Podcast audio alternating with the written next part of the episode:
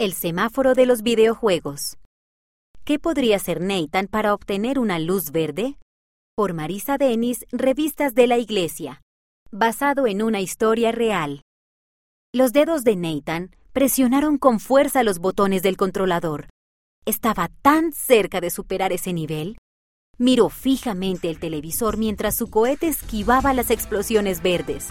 Nathan, hora de cenar. Lo llamó la mamá. ¡Boom! La nave de Nathan se estrelló y él se quejó. Ahora tendría que comenzar de nuevo, pero sabía que podía superar ese nivel si lo intentaba tan solo una vez más. El papá entró en la sala. ¿Escuchaste a mamá? Es hora de comer. Nathan suspiró y detuvo el juego. El papá y él se sentaron con el resto de la familia y Nathan comió tan rápido como pudo. Quería volver al juego. Gracias, estaba muy rico. Se levantó rápido de la mesa. Más despacio, amiguito. Mamá y yo queremos hablar contigo. Oh, no. ¿Estaba Nathan en problemas? Cuando todos los demás terminaron, la mamá y el papá se quedaron en la mesa con Nathan.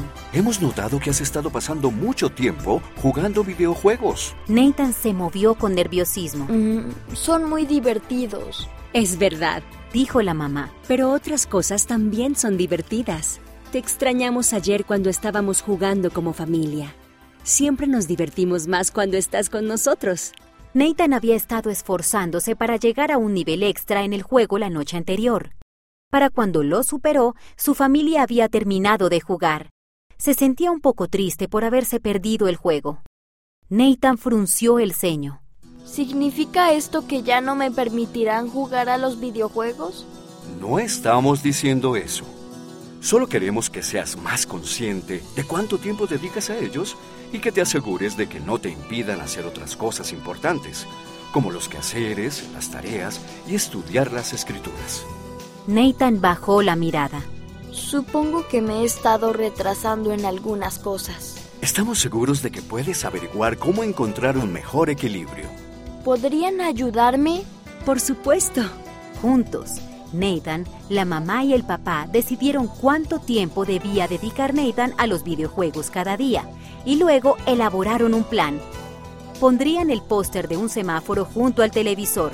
Si Nathan podía dejar de jugar cuando mamá y papá lo llamaran, el semáforo se pondría en amarillo. Si tenían que pedírselo más de una vez, se pondría en rojo y si podía detenerse él solo antes de que se lo pidieran, se pondría en verde. Cada noche, antes de acostarse, hablarían de cómo le había ido a Nathan ese día.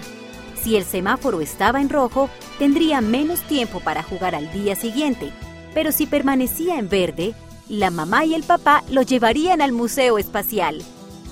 Nathan sabía que sería difícil cambiar sus hábitos, pero estaba listo para el desafío.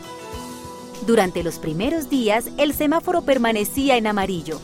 Luego Nathan se pasó del tiempo y tuvo que poner el semáforo en rojo.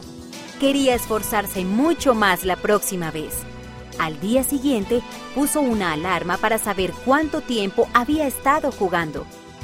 Finalmente, consiguió la luz verde. Después de algunos días en verde, la mamá y el papá lo llevaron al Museo Espacial. Nathan clavó los ojos en un cohete gigante. Se parecía al de su juego, pero este era aún más genial. Sonrió.